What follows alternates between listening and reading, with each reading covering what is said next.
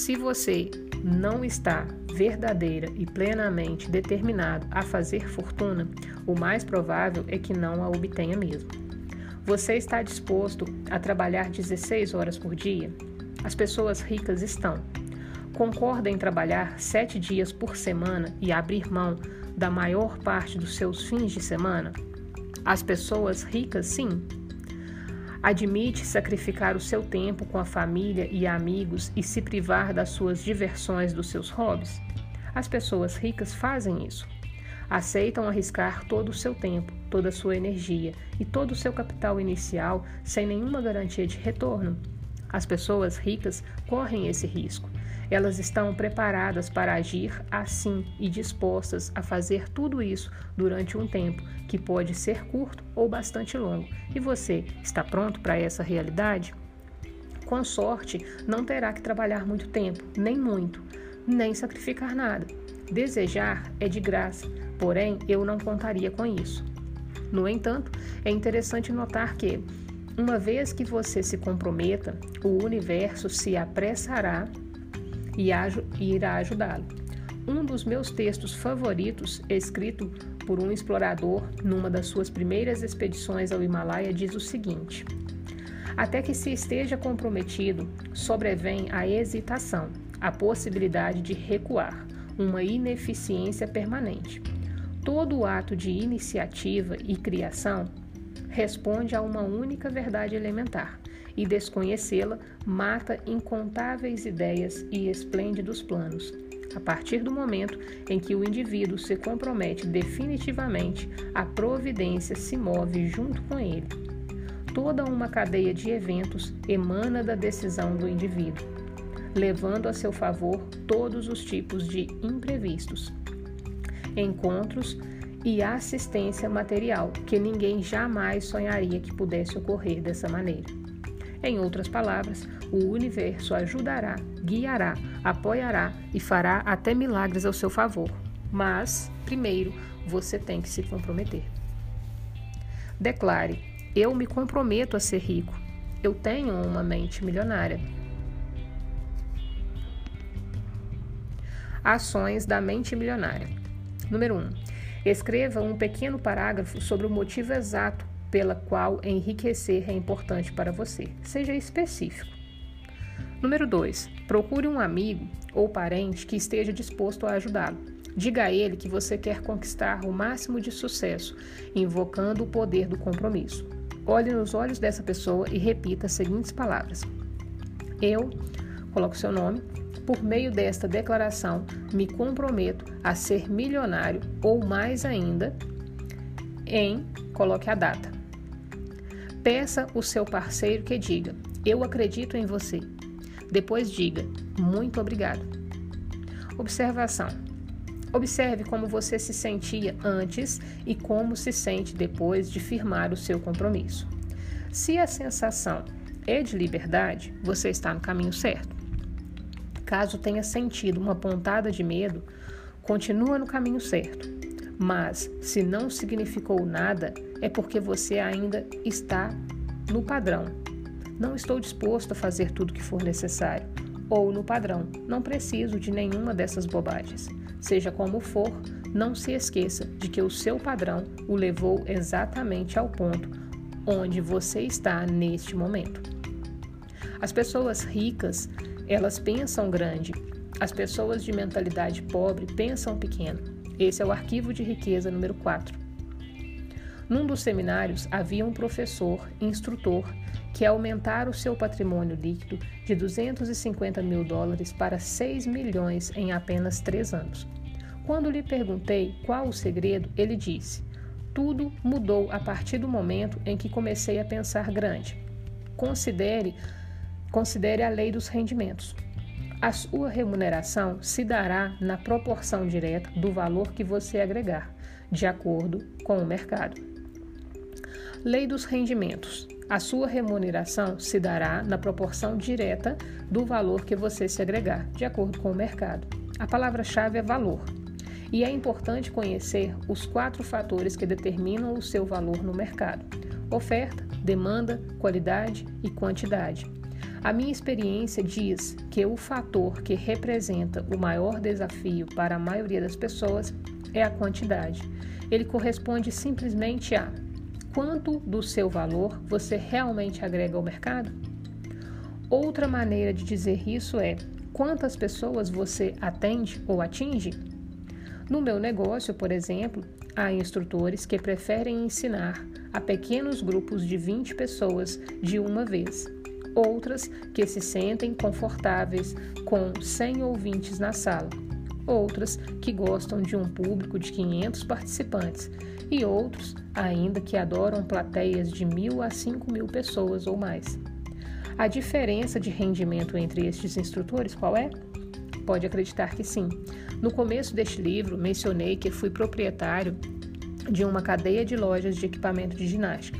A partir do momento que eu pensei entrar nesse ramo, a minha intenção era ter 100 lojas bem-sucedidas e atender milhares de clientes. A minha concorrente, que começou seis meses depois, tinha a meta de possuir uma única loja de sucesso. Como você quer viver? Como deseja jogar o jogo? Prefere pensar grande ou pequeno? A escolha é sua. A maioria das pessoas escolhe pensar pequeno. Por quê? Primeiro, por causa do medo. Elas morrem de medo do fracasso e também do sucesso. Segundo, porque se sentem inferiores e não merecedoras. Não se consideram suficientemente importantes ou capazes de fazer uma real diferença na vida de alguém. Mas preste atenção: a nossa vida não diz respeito somente a nós, diz respeito também a contribuir para a vida dos outros. Diz respeito a ser fiel à nossa missão e a nossa razão de estarmos neste mundo neste momento. Diz respeito a acrescentarmos a nossa peça ao quebra-cabeça do planeta. A maioria das pessoas está tão presa ao seu próprio ego que pensa: tudo gira em volta de mim, de mim e de mim. No entanto, se você quer ser rico, no verdadeiro sentido da palavra, isso não pode se limitar a você. Tem que incluir o valor que você acrescenta à vida dos outros. Um dos maiores inventores e filósofos da nossa época disse: O propósito da nossa vida é acrescentar valor à vida das pessoas desta geração e das gerações seguintes. Cada um de nós veio ao mundo com certos talentos naturais, habilidades específicas. Esses dons nos foram dados por uma razão: usá-los e compartilhá-los. Pesquisas mostram que os indivíduos mais felizes são aqueles que exploram ao máximo esses talentos. Parte da nossa missão na vida deve ser, portanto, partilhar os talentos e o valor que temos com o maior número possível de pessoas. Isso requer estar disposto a pensar grande. Se você conhece a definição de empresário, a minha é uma pessoa que lucra solucionando problemas alheios. Exatamente. Um empresário não é nada do que alguém que soluciona problemas. Eu lhe pergunto: você prefere resolver problemas de mais pessoas ou de menos pessoas? Se respondeu mais, você precisa começar a pensar grande e decidir ajudar um grande número de pessoas, milhares e milhões até.